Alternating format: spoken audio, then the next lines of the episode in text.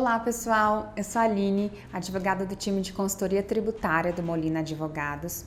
E o meu vídeo de hoje vai tratar da tributação da participação nos lucros e resultados, a chamada PLR que a gente tanto ama. É, Para quem não sabe, a PLR ela é regulamentada no Brasil pela Lei 10.101 de 2000 e ela é definida como um bônus, um benefício pago em favor do trabalhador é, a fim de incentivá-lo a melhorar o seu desempenho, a sua produtividade, o que consequentemente pode acabar aumentando aí a lucratividade das empresas. Né? Na prática, é um pagamento em favor do trabalhador de um percentual do lucro da empresa obtido num determinado período. Então vejam que a PLR, além de ser um grande benefício é, para os trabalhadores, ela também acaba sendo muito vantajosa, muito relevante para a própria empresa, porque na medida em que os funcionários é, atuam, trabalham de uma forma mais motivada, é, isso facilita também para que a empresa consiga atingir maiores resultados no espaço curto de tempo, né? O pagamento da PLR não é obrigatório e ele pode variar muito de acordo com as regras estipuladas por cada empresa, por cada companhia, tá? Geralmente essas empresas definem o cumprimento de metas, de prazos e de resultados, por exemplo, e esses passam a ser alguns dos requisitos para o pagamento desse benefício. Um outro ponto importante com relação à PLR é o fato de que o valor recebido pelos funcionários também pode depender de outros critérios de avaliação, por exemplo. Então, os funcionários mais bem avaliados num período recebem uma PLR maior. Isso pode depender também do cargo hierárquico que o trabalhador ocupa dentro da empresa. Bom, é, de acordo com a legislação, o pagamento da PLR ele deve ser objeto de uma negociação específica entre a empresa e os empregados. Tá? E esse acordo ele deve acontecer por meio de uma comissão paritária escolhida pelas partes e desde que seja integrada por um representante é, indicado pelo sindicato da categoria ou através de uma convenção ou um acordo coletivo. É, nesse instrumento de negociação, nesse contrato, devem constar as regras claras e objetivas para a distribuição da PLR, além das informações com relação à periodicidade do pagamento, o prazo de vigência do plano, é, a revisão do acordo, enfim, dentre outros, outras regras previstas aí no contrato. Além disso, esse instrumento de acordo ele deve ser arquivado na entidade sindical dos trabalhadores e a legislação permite que as partes estabeleçam diversos programas de PLR, tá? Desde que o pagamento do bônus não ocorra mais de duas vezes no mesmo ano civil e em, periodicidade menor que três meses entre um pagamento e outro, tá?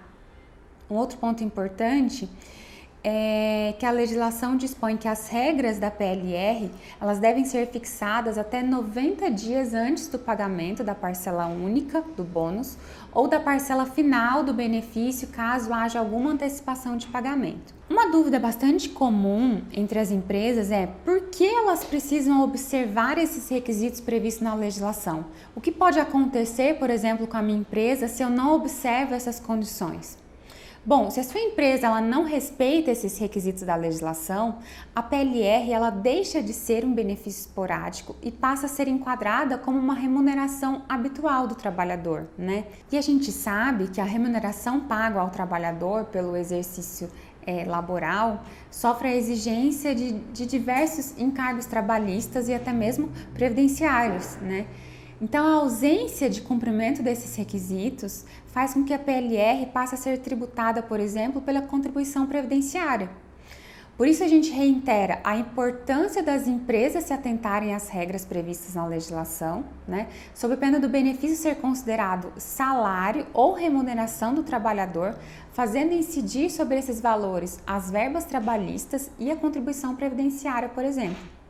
Nesse sentido, é importante a gente lembrar que o Conselho Administrativo de Recursos Fiscais muitas vezes mantém a exigência da contribuição previdenciária nas hipóteses em que as empresas deixam de cumprir esses requisitos estipulados pela legislação.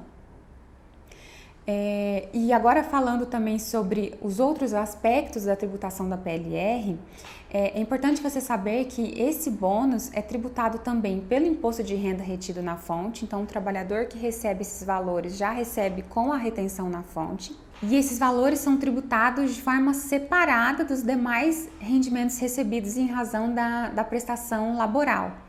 É, então, ele não, não integra a base de cálculo do imposto de renda devido na declaração de ajuste anual, por exemplo.